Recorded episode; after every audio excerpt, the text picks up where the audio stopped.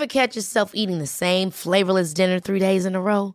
Dreaming of something better? Well, HelloFresh is your guilt-free dream come true, baby. It's me, Kiki Palmer.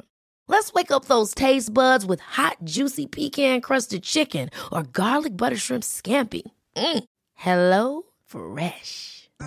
Stop dreaming of all the delicious possibilities and dig in at HelloFresh.com. Let's get this dinner party started.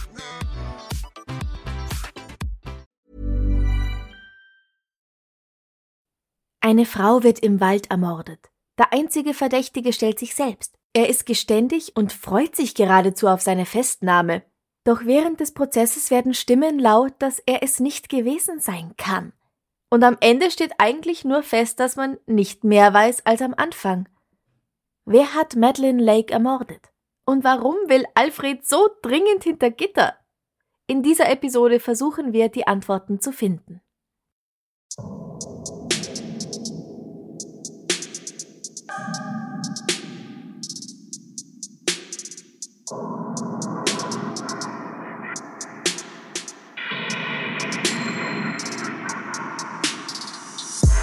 Servus, grüß euch, herzlich willkommen bei Darf's ein bisschen Mord sein, dein Podcast zum Thema wahre Verbrechen.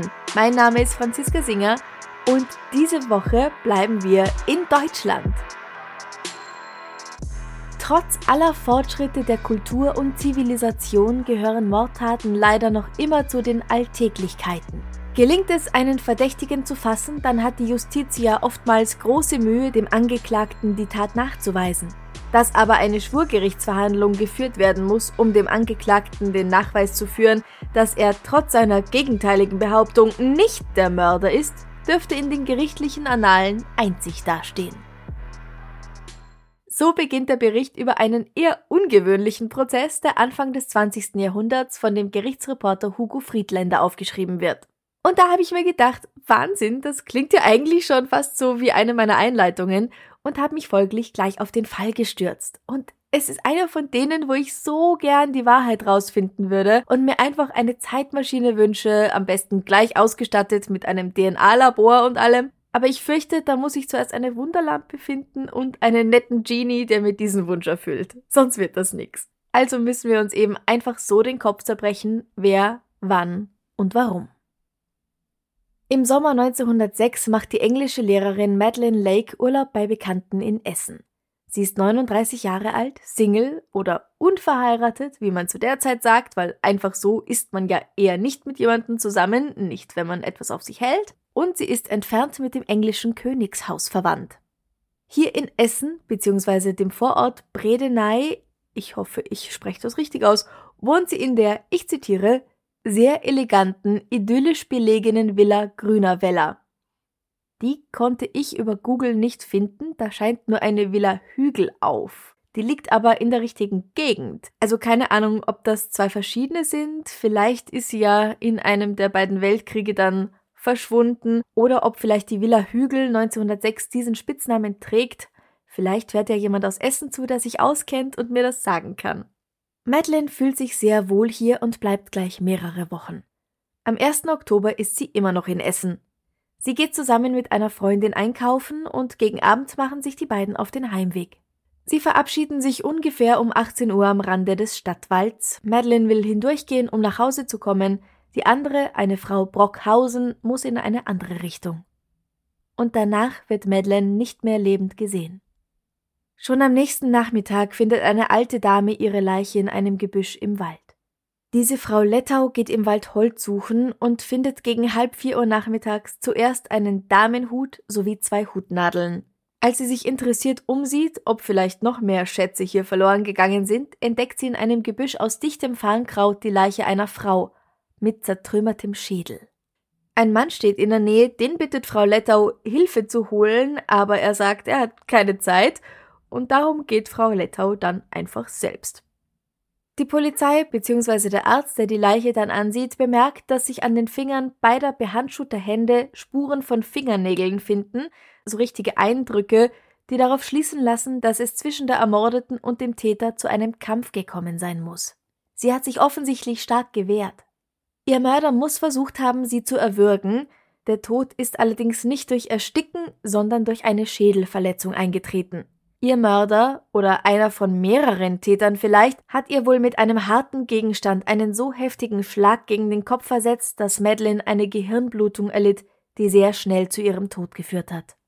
Was könnte der Grund sein, die Engländerin zu töten? Ein Raub war es schon mal nicht. Geld und Wertgegenstände befinden sich immer noch an der Leiche. Vergewaltigung hat offenbar auch keine stattgefunden. Und auch Rache scheint unwahrscheinlich. Madeline war als sehr ruhig und gutmütig bekannt, sie hatte mit niemandem eine Rechnung offen, hatte nicht versucht, einer anderen Frau den Mann auszuspannen oder dergleichen. Eventuell wollte jemand versuchen, sie zu vergewaltigen, aber wer? Und warum ausgerechnet sie? Die Polizei steht vor einem Rätsel. Wer nur, wer könnte ein Motiv gehabt haben, diese nette Engländerin zu erschlagen? Einige Personen, die als Verdächtige in Frage kommen, werden verhaftet und befragt, aber schon bald wieder freigelassen, weil sich einfach bei niemandem von ihnen ein Motiv findet. Drei Monate lang tappen die Ermittler im Dunkeln, bis sich in der Nacht von 9. auf den 10. Februar alles ändert. Ein junger, gut gekleideter Mann geht auf der Straße auf einen Schutzmann zu und bittet darum, ihn zu verhaften. Er sagt, dass er es gewesen sei, der am Abend des 1. Oktober Miss Lake im Stadtwald ermordet habe.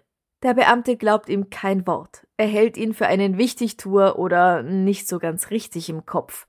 Aber da der junge Mann einen ruhigen Eindruck macht und noch einmal wiederholt, doch, doch, ich bin der Mörder von Miss Lake, bitte nehmen Sie mich fest, führt der Schutzmann ihn zur nächsten Polizeistation. Dort sagt er, dass er Alfred Land heißt, 30 Jahre alt ist und seit eineinhalb Jahren auf dem Essener Kohlesyndikat als Bürobeamter beschäftigt ist. Er wurde in Breslau geboren, zu der Zeit eine der größten Städte des Deutschen Kaiserreichs, heute natürlich ein Teil von Polen. Sein Vater ist ein relativ wohlhabender Kohlehändler, beziehungsweise war, weil er ist da schon verstorben. In Dortmund hat Alfred eine kaufmännische Lehre gemacht und auch seine ersten Straftaten begangen, in Dortmund zumindest einen Diebstahl, weswegen er nach Breslau zurückgegangen ist, wo er dann allerdings wegen Betrugs und Urkundenfälschung zu vier Monaten Gefängnis verurteilt wurde. Und einige Zeit später hat er vom Landgericht Köln nochmal eine Haftstrafe von drei Monaten erhalten, und zwar wegen Unterschlagung. Na, und jetzt ist er eben seit gut eineinhalb Jahren in Essen und arbeitet in einem Büro. Alfred wird übrigens als hübscher, mittelgroßer, kräftig gebauter junger Mann mit einem Anflug von Schnurrbart beschrieben. So steht es in Interessante Kriminalprozesse von Hugo Friedländer, aus dem auch alle Zitate und generell die meisten Informationen heute stammen. Alfred sagt also, dass er am 1. Oktober 1906 im Stadtwald spazieren gegangen ist, als er zwei gleichaltrigen Männern begegnet ist und entschieden hat, sie zu begleiten. Die beiden hießen Heinrich und Karl und sie kannten einander bis zu diesem Zeitpunkt nicht. Karl und Heinrich einander schon, aber er, Alfred, die beiden nicht. Als sie einer Frau begegnet sind, haben sie alle gemeinsam beschlossen, sie zu vergewaltigen oder zu notzüchtigen, aber das ist nur ein altes Wort dafür. Die hatte verständlicherweise keine Lust darauf, gewaltsam überfallen zu werden und hat sich heftig zur Wehr gesetzt. Daraufhin haben sie sie ins Gebüsch gezerrt und ihr den Hals zugedrückt, um sie am Schreien zu hindern. Und plötzlich war sie tot. Daraufhin sind sie davongelaufen und haben sich gegenseitig das Versprechen abgenommen, kein Sterbenswörtchen davon zu verraten. Sie haben sich danach noch einige Male getroffen und im Dezember beschlossen, vorsichtshalber nach Belgien auszuwandern, um einer etwaigen Verhaftung zu entgehen. Er selbst hat in Brüssel eine Stelle als Kellner angenommen, Heinrich und Karl hat er dann bald aus den Augen verloren. Da sein Gewissen ihm aber keine Ruhe gelassen hat, wollte er gern zurückkommen und diese Tat gestehen. Die Personen auf der Wache fragen sich, ob mit Alfred alles stimmt im Oberstübchen. So ein plötzliches Geständnis kommt ihnen einfach zu seltsam vor.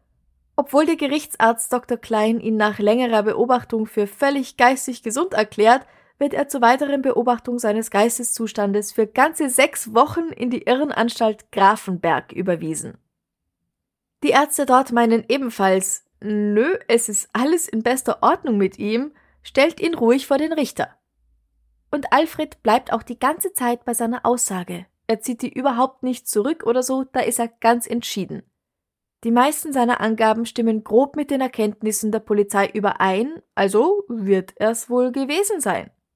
Und so wird nach mehreren Wochen der Untersuchungen endlich Anklage wegen Mordes gegen ihn erhoben und er kommt von der Klinik in Untersuchungshaft. Fast ein Jahr nach dem Mord, am 23. September 1907, ist es soweit.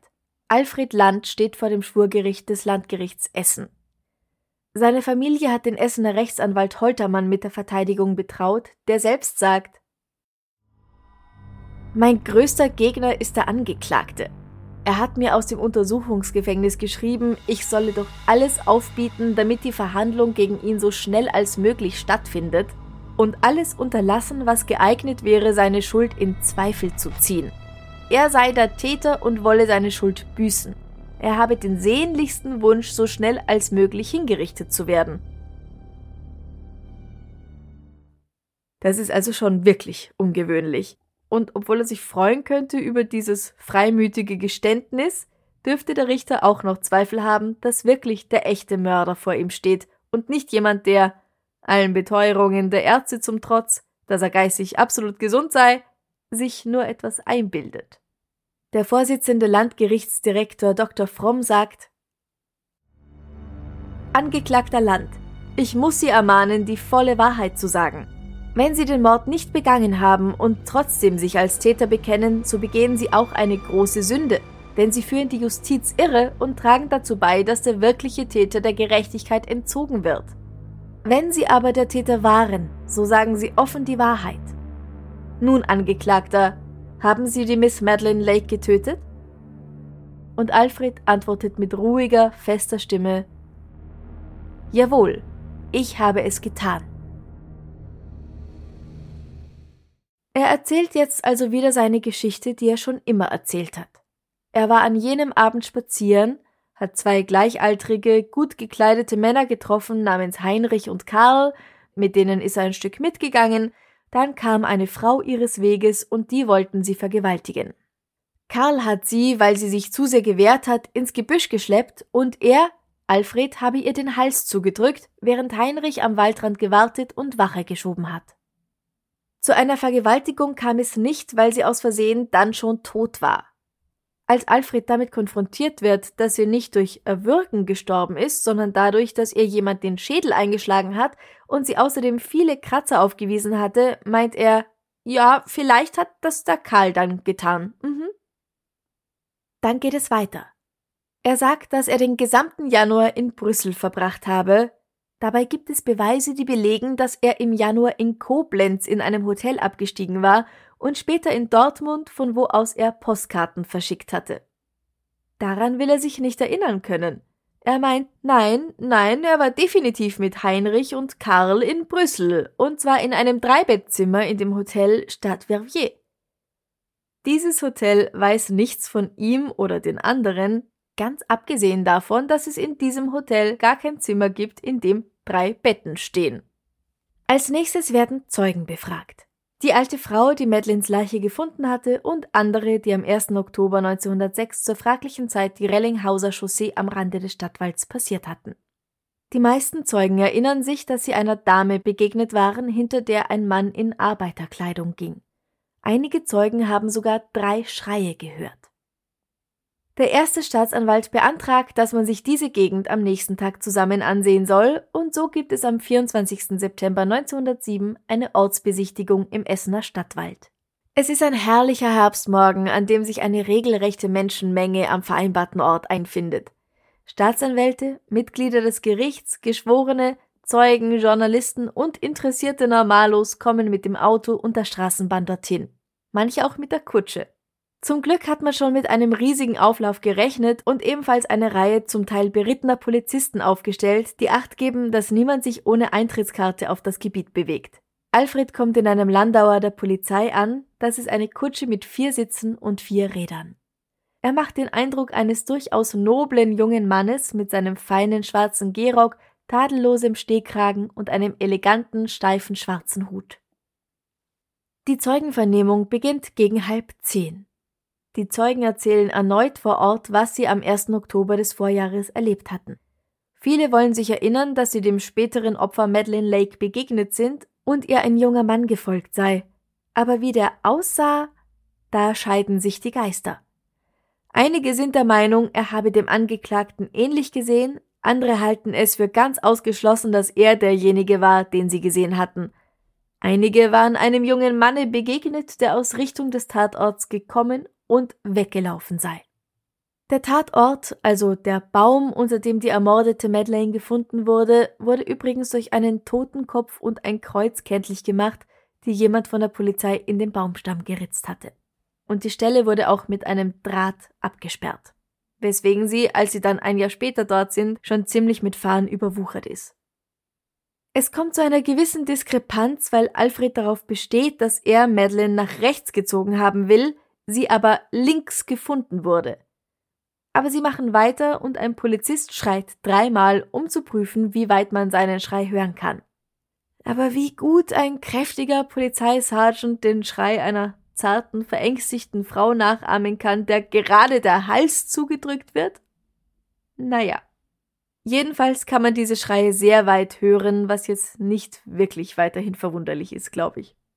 Die alte Frau Lettau wird ebenfalls erneut befragt. Sie erinnert sich daran, dass ganz in der Nähe der Leiche ein junger Mann gestanden habe, der dem Angeklagten in Ansehen, Figur, Haltung und Kleidung sehr ähnlich sah.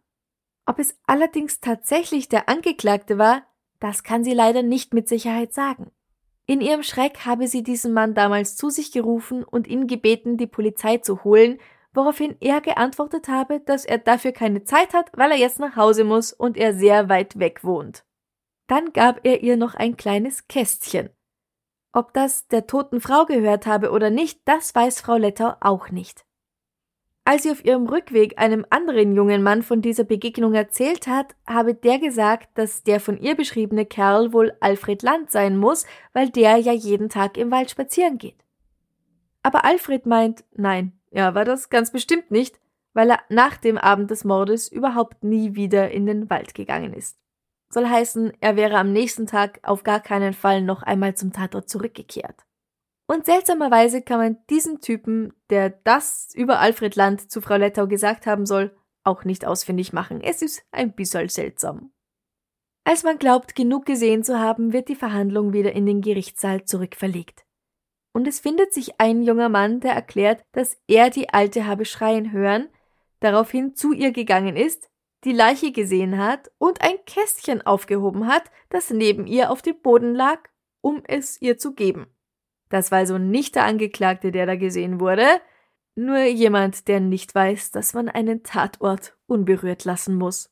Einige Personen bezeugen, dass sie am fraglichen Nachmittag eine Dame und einen Herrn miteinander gesehen hatten, die sie für ein Liebespaar gehalten hatten. Manche meinen, sie sei gern in das Gebüsch gegangen, andere, dass sie sich gesträubt habe.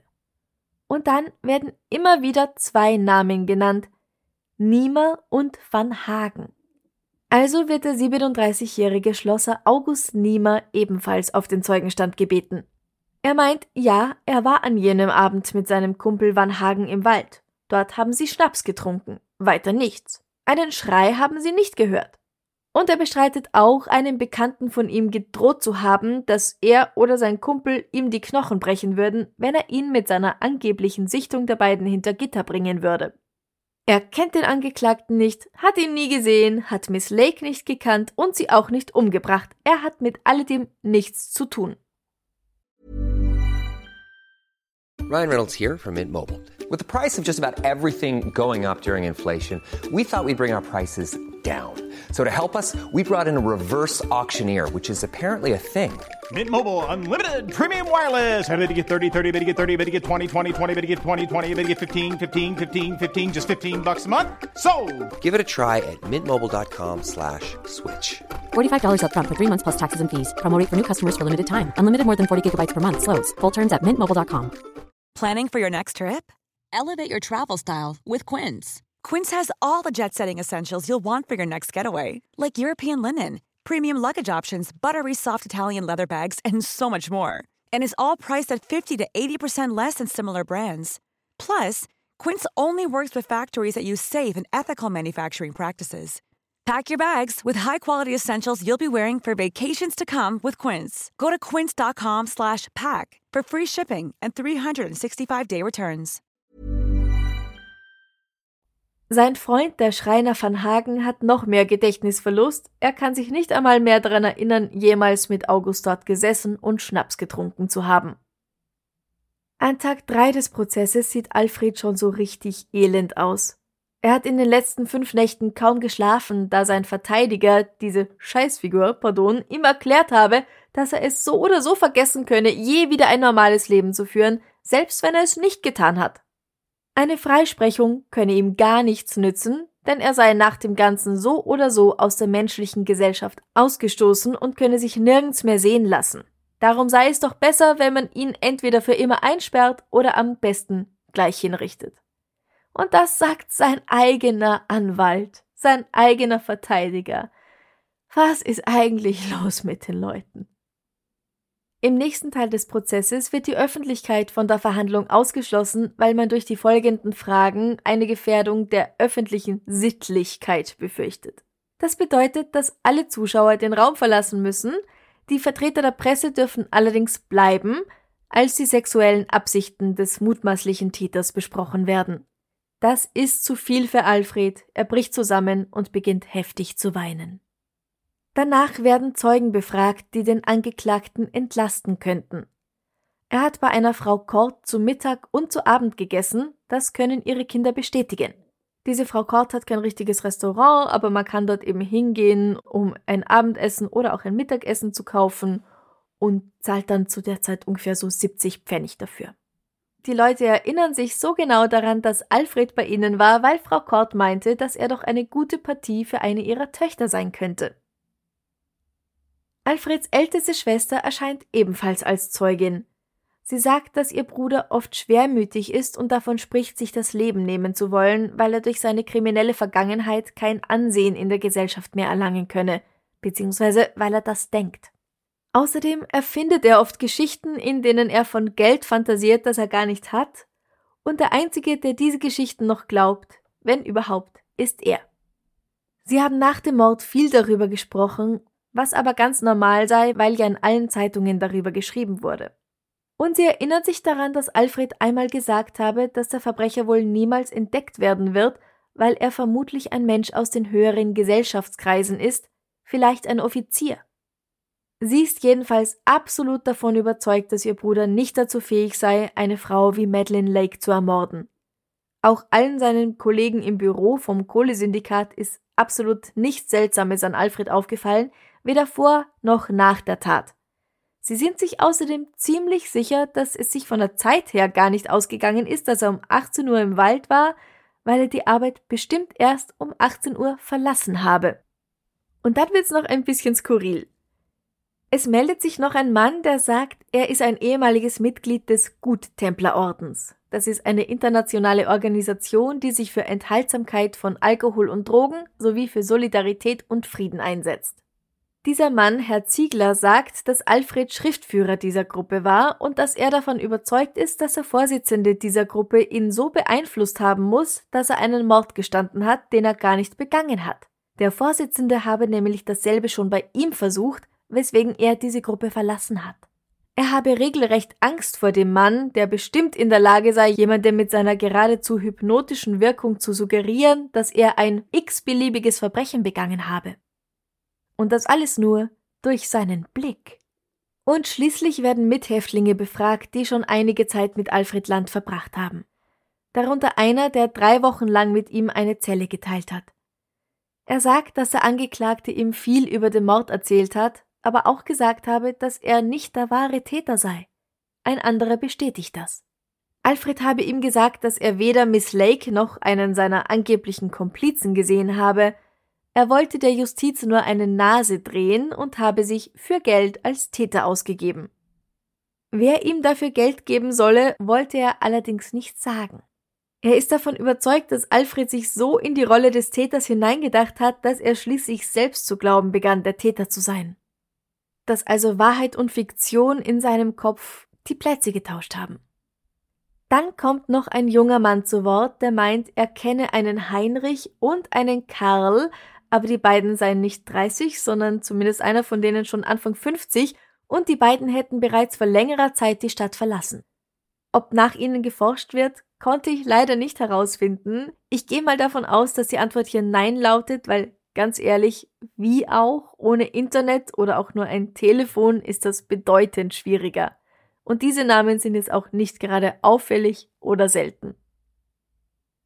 Auf Antrag des Verteidigers hin wird ein Brief vorgelesen, der ihn anonym erreicht hat. Darin steht, dass der Verfasser zusammen mit einem Freund Madeleine Lake vergewaltigt und ermordet hat, aber darum bittet, nicht nach ihm zu forschen, weil er sich sonst das Leben nehmen würde. Absender? Ein reumütiger Sünder. Wer ihn geschrieben hat, wird niemals klar, aber es muss ein schlechter Scherz sein, schon allein weil Madeleine ja nicht tatsächlich vergewaltigt wurde. Nun kommt noch der Gerichtsarzt Dr. Klein zu Wort. Er meint, dass Alfred Land als kleines Kind schwer krank gewesen sei, weswegen sich sein Körper und das Gehirn nicht so entwickelt hätten, wie sie sollten. Alfreds Schwester bestätigt, dass er als Kind an der sogenannten englischen Krankheit gelitten hatte Heute nennt man sie eher Rachitis, habt ihr vielleicht schon mal gehört. Das ist ganz grob umrissen eine Störung des Knochenstoffwechsels aufgrund akuten Vitamin D-Mangels, die unter anderem zu einer ungenügenden Mineralisation und dadurch einer Erweichung der Knochen führt. Sie bestätigt auch, dass er deshalb erst mit vier Jahren das Laufen gelernt hat. Der Vater war schwerer Alkoholiker und die Stimmung zu Hause und die Beziehung der Eltern zueinander entsprechend getrübt. Die Mutter und der Großvater litten beide unter Schwermut, also quasi Depressionen, genau wie auch der Angeklagte selbst. Er leidet zusätzlich unter Kopfschmerzen und Schlaflosigkeit und, ich habe es schon erwähnt, er erfindet gern Geschichteln, und zwar hat er seinen Genossen im Gefängnis Dinge erzählt, wie dass er bei den Paderborner Husaren gedient habe und unter Kaiser Karl dem Großen ein Manöver mitgemacht habe. Das ist reine Erfindung, reine Wichtigtuerei. Nicht zuletzt, weil Karl der Große da bereits seit etwa 1090 Jahren tot ist. Zwei Jahre zuvor, also quasi ein Jahr vor der Tat, habe Alfred außerdem einen Suizidversuch unternommen. Alfred ist ein Mensch, der laut diesem Gerichtsarzt Dr. Klein hart an der Grenze der Geistesgestörtheit steht, aber dennoch fähig ist, zwischen richtig und falsch zu unterscheiden und sich bewusst ist, was er tut. Der Direktor der Irrenanstalt Grafenberg, Sanitätsrat Dr. Peretti, stimmt dem Gutachten des Gerichtsarztes zu. Aber warum sollte Alfred darauf beharren, einen Mord begangen zu haben, mit dem er absolut nichts zu tun hatte? Sie meinen, dass es sein könnte, dass er sich aus irgendeinem Grund verpflichtet fühle, diese Beschuldigung aufrechtzuerhalten, auch wenn sie falsch ist. Also im Grunde ist man am Ende des Prozesses nicht viel schlauer als zu Beginn. Der Staatsanwalt meint, dass er durch diese Verhandlung nicht die Überzeugung erlangt hat, dass der Angeklagte schuldig ist, aber er ist dadurch auch nicht vom Gegenteil überzeugt. Alfred hat beinahe ein Alibi, dadurch, dass er zuerst im Büro und später bei der Familie Kort zum Abendessen war, besteht aber darauf, der Täter zu sein. Die Geschworenen sollen sich jetzt einen Reim drauf machen und entscheiden, ob sie meinen, dass er es war oder ob er allen nur eine unglaubliche und sehr dumme Lüge auftischt, aus welchem Grund auch immer. Ich wiederhole also, meine Herren Geschworenen, ich verkenne nicht das Geständnis des Angeklagten als ein schwerwiegendes Beweismittel. Ich bin aber trotzdem weder von der Unschuld noch von der Schuld des Angeklagten überzeugt und stelle Ihnen anheim, die Schuldfragen zu bejahen oder zu verneinen. Ich muss bemerken, wenn in der Voruntersuchung alles so klar gewesen wäre wie heute, dann wäre die Anklage nicht erhoben worden. Das sagt also der Staatsanwalt. Und Alfreds Verteidiger, der Rechtsanwalt Holtermann, sagt in seiner Abschlussrede Sie werden mir beistimmen, das Geständnis des Angeklagten beruht auf einer Wahnidee. Alle Umstände sprechen gegen die Täterschaft des Angeklagten. Ich habe bei dem gestern abgehaltenen Lokaltermin mehrfach von Geschworenen gehört. Der Angeklagte stellt ganz nebensächliche Dinge in Abrede. Die Herren haben nur vergessen, dass Alfred Land, ich sage mit Absicht nicht der Angeklagte, als Täter nicht in Frage kommt. Ich kann mir nach der sachlichen Rede des Herrn ersten Staatsanwalts ersparen, darauf einzugehen, dass die Schuld des Angeklagten nicht erwiesen ist. Ich ersuche Sie als praktische Männer aus dem Volke genau zu prüfen, ob das Geständnis des Angeklagten hinreicht, ihn zu verurteilen. Man kann sich eigentlich nur darüber wundern, dass überhaupt die Anklage erhoben und das Verfahren eröffnet worden ist. Ich bitte Sie, meine Herren Geschworenen, Geben Sie Alfred Land seiner Familie und der menschlichen Gesellschaft wieder, indem Sie durch Ihren Freispruch Alfred Land von dem Makel der gegenwärtigen Anklage befreien. Die Geschworenen beraten sich eine Stunde lang und kommen zu dem Schluss, dass Alfred Land unschuldig ist. Er wird daher vom Richter freigesprochen. Aus dem Zuhörerraum erschallen Bravo-Rufe und draußen vor dem Gerichtsgebäude warten bereits einige tausende Personen, die diesen Freispruch mit lautem Jubel begrüßen. Es scheint so, als ob Alfred der Einzige ist, der sich so gar nicht freut. Die Polizei hat große Mühe, ihn nach Hause zu bringen, weil er mehrmals Versuche unternimmt, ins Untersuchungsgefängnis zurückzulaufen. Was danach aus ihm wurde, ist leider nicht überliefert. Also was meint ihr? Ich bin ganz der Meinung der Leute von damals, dass Alfred Land nicht der Mörder ist. Als ein bekannter Dampfplauderer, der an Depressionen leidet, hat er in diesem Mord vielleicht die Möglichkeit gesehen, sich vom Staat exekutieren zu lassen, statt sich selbst das Leben zu nehmen. Es ist eine schlimme Vorstellung, aber im Bereich des Möglichen. Ich glaube nicht, dass ihm tatsächlich jemand Geld gegeben hat, um sich an seiner Stadt als Mörder auszugeben. Ich meine, das ist natürlich theoretisch auch möglich, aber unwahrscheinlich. Und gerade diese Behauptung würde sich halt schon gut in diese anderen einreihen, wenn er sagt, dass er mit Karl dem Großen gekämpft hat und so weiter. Renommiersüchtig haben sie das genannt. Die Zeugen? Jomai, am Abend am Waldesrand sieht gleich einmal einer aus wie der andere, vor allem wenn man ihn nicht persönlich gut kennt oder überhaupt nicht kennt und dann versucht sich ein Jahr später daran zu erinnern. Und dann diese Sache mit den angeblichen beiden anderen Männern Karl und Heinrich.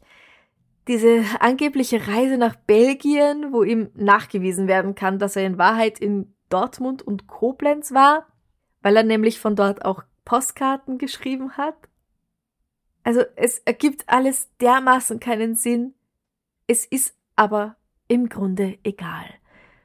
Viel wichtiger wäre, finde ich, die Frage zu beantworten, wer Madeleine Lake tatsächlich ermordet hat, wer sie gewürgt und sie totgeschlagen hat und warum.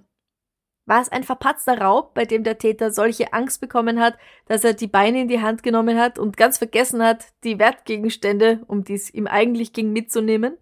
War es ein Liebhaber? Einige Personen wollen ja eine Frau durchaus zärtlich mit einem Mann zusammen gesehen haben. Das kann natürlich auch eine x-beliebige andere Frau gewesen sein. Oder war es ein verschmähter Anbeter, der eine Abweisung nicht ertragen hat und Madeline ermordet hat, weil sie ihn nicht ranlassen wollte? Und was ist eigentlich mit diesen beiden Männern Niemer und Van Hagen, die eindeutig zu der betreffenden Zeit im Wald waren und Schnaps getrunken haben? Woran sich einer der beiden ja so gar nicht mehr erinnern können will. Ich meine, das kann natürlich stimmen, dass er sich nicht erinnert. Schnaps kann so eine Wirkung haben und wenn man das des Öfteren macht, dann weiß man doch auch nicht mehr, ob man jetzt am 1. oder am 2. oder am 4. Oktober dort gesessen ist. Aber dass sie den Schrei nicht gehört haben wollen, obwohl ihn so viele andere gehört haben. Und es würde auch sehr gut passen, dass es zwei sind. Einer könnte Madeline gewirkt haben und weil es zu lang gedauert hat, bis sie ohnmächtig wurde, hat ihr der andere mit einem stumpfen Gegenstand, wie zum Beispiel einer Schnapsflasche, auf den Kopf geschlagen. Sie fällt tot um und die Männer laufen in Panik davon, weil sie auf Sex aus waren, auf Vergewaltigung, nicht auf Mord. Warum hat man diese Spur eigentlich nicht weiterverfolgt? Ja. Also was meint ihr? Lasst einen Kommentar da, je nachdem, wo ihr das hört, entweder auf Steady oder dann ab Montag auf Instagram und Facebook unter dem entsprechenden Post. Apropos Steady, diese Woche geht ein riesengroßes Dankeschön an die folgenden Komplizinnen raus. Daniela M., Anja M., Simone K., Gisela R. und Laura C. Und natürlich auch an alle anderen, die Mitglieder sind und diesen Podcast auf diese Weise unterstützen. Ihr seid einfach die Besten. Im März gab es natürlich wie immer zwei Bonus-Episoden für euch, diesmal sogar wortwörtlich zwei Bonus-Episoden. Einmal geht es um einen Telefonstreich mit schwerwiegenden Folgen, weil sich die Person am anderen Ende der Leitung danach das Leben nimmt. Und in der Episode für alle ab 10 Euro dreht sich alles um verpfuschte Hinrichtungen auf dem elektrischen Stuhl. Also hört rein. Und jetzt kommen wir auch schon zur Frage der Woche. Keine Episode ohne was Schönes zum Schluss. Was war die beste Entscheidung deines Lebens? Eine der besten Entscheidungen meines Lebens liegt definitiv gerade auf meiner linken. Das ist McFluff in seiner ganzen wunderbaren weißen Flauschigkeit.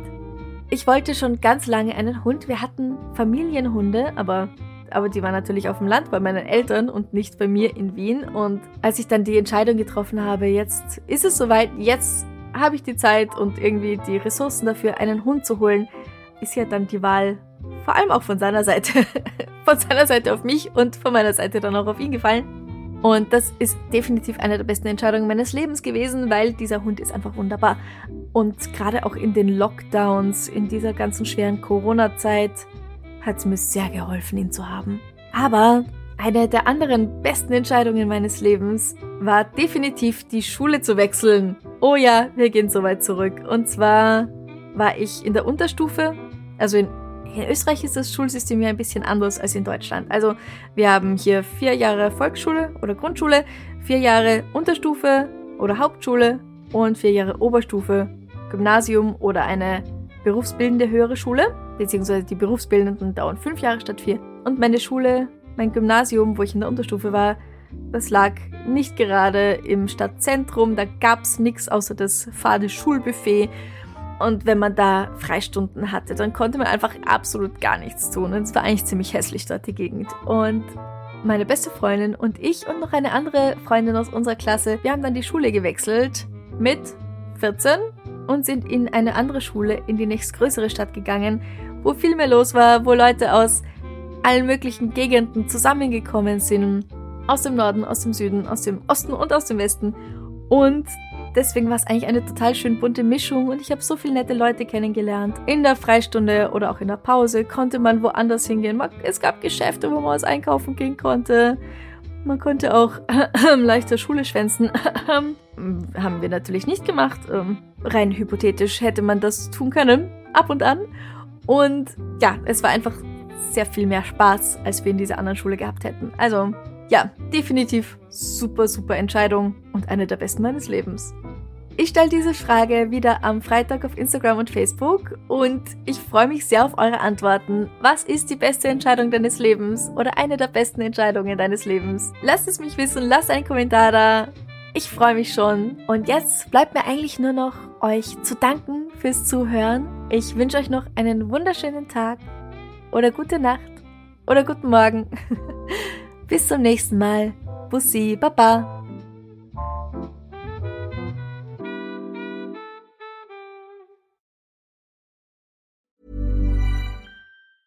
Ever catch yourself eating the same flavorless dinner three days in a row? Dreaming of something better? Well, HelloFresh is your guilt-free dream come true, baby. It's me, Kiki Palmer. Let's wake up those taste buds with hot, juicy pecan-crusted chicken or garlic butter shrimp scampi. Mm. Hello Fresh. Stop dreaming of all the delicious possibilities and dig in at HelloFresh.com. Let's get this dinner party started.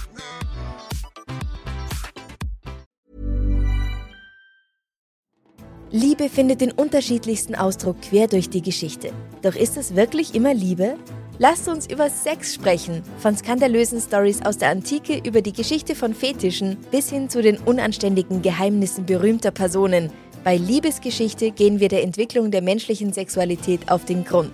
Unterhaltsam, lehrreich und im besten Sinne des Wortes tabulos stellt Franziska Singer, das bin ich, jede Woche die Frage, wer, wann, mit wem und wie.